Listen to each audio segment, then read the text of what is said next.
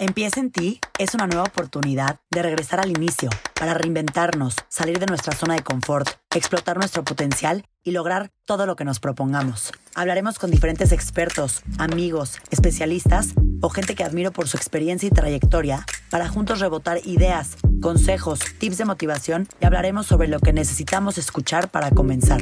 Soy Paola Zurita y en este espacio te invito a escuchar, relajarte y trabajar en ti para lograr tu mejor versión porque todo lo que hagas en la vida empieza en ti. Hola a todos, ¿cómo están? Bienvenidos a Trabaja en ti, la sección en donde nos ponemos a trabajar todo lo que platicamos con los expertos. Hoy quiero festejar esta sección del podcast porque creo que muchas veces escuchamos, leemos o aprendemos varias cosas, pero realmente no nos damos los minutos o el tiempo para ponerlo en práctica. Me encantaría que me compartieran cómo se sienten, si sienten cambios, en qué les ha ayudado. La verdad es que esta es mi sección favorita del podcast. Y bueno, el día de ayer disfruté mucho la plática que tuve con Giovanna.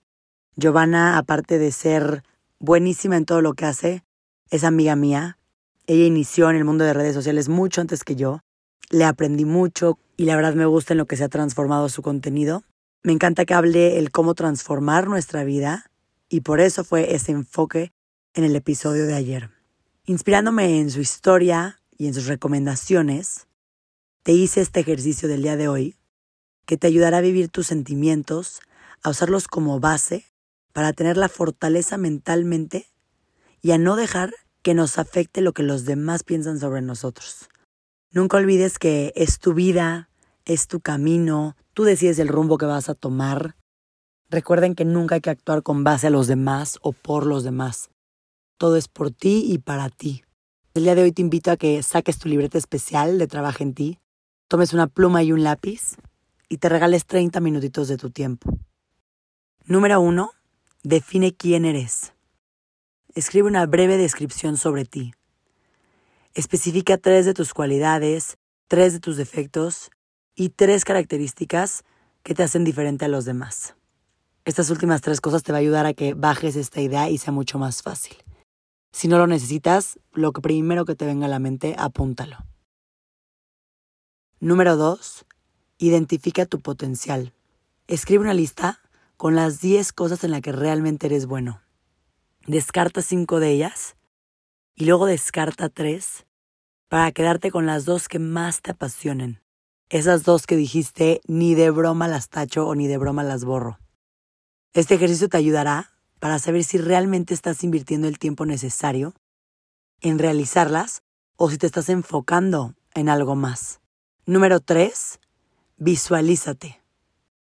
De las dos cosas que elegiste en el ejercicio de arriba, imagínate poniéndolas en práctica a partir del día de mañana. Si eres bueno ejercitándote, por ejemplo, visualízate despertándote temprano, poniéndote ropa de ejercicio y completando tu meta. Ahora escríbelo y detalla cómo te sentiste al llevarlo a cabo. Es muy importante que en la parte de la visualización, como ya lo hemos hablado anteriormente en otros episodios, realmente sientas como si ya lo estuvieras viviendo. No se puede quedar únicamente en la cabeza. Tiene que haber emoción para que realmente funcione. Número cuatro, convéncete de que nada es personal.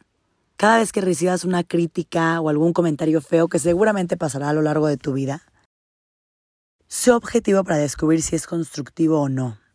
Si es constructivo, tómalo de una manera de aprendizaje y ve para adelante, y si no lo es, realmente tómalo de quien viene. Recuerda que tú decides si esa opinión entra a tu vida o no. Y si eso que están diciendo realmente te va a afectar o no. Tú tienes el poder máximo de lograr eso. Cinco, por último, cree en ti. Lee la descripción que escribiste arriba, en la parte 1 de este ejercicio. También lee tu lista de cualidades que escribiste en la parte 2 del ejercicio. Trata de leer estas dos partes de esta actividad durante 30 días, ya sea por la mañana o por la noche, antes de dormir, lo que sea, te tomará un minuto a lo mucho.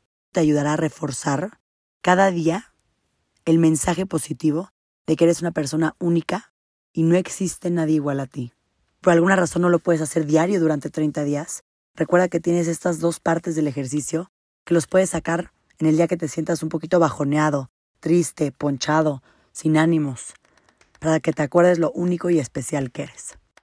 Muchísimas gracias por escucharme. Gracias por estar de nuevo en esta sección que tanto amo y me emociona. Gracias por ser parte de este podcast y nos vemos la siguiente semana.